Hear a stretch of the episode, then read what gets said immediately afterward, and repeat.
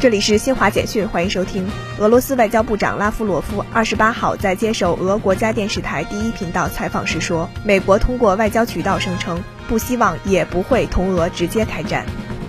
俄罗斯天然气工业股份公司二十八号宣布，俄方与土耳其已开始实施在土境内建造天然气枢纽的项目，这将保证天然气市场定价的透明性和公正性。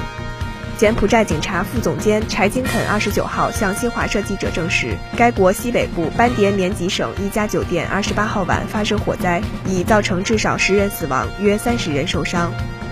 近日，美国国家卫生研究院下属国家眼科研究所的研究团队，利用患者干细胞和 3D 生物打印技术，制造出了可支持视网膜感光的眼组织。这一技术为研究老年性黄斑变性等退行性眼病的发病机制提供了模型，将促进人们对致盲疾病机制的理解。以上由新华社记者为您报道。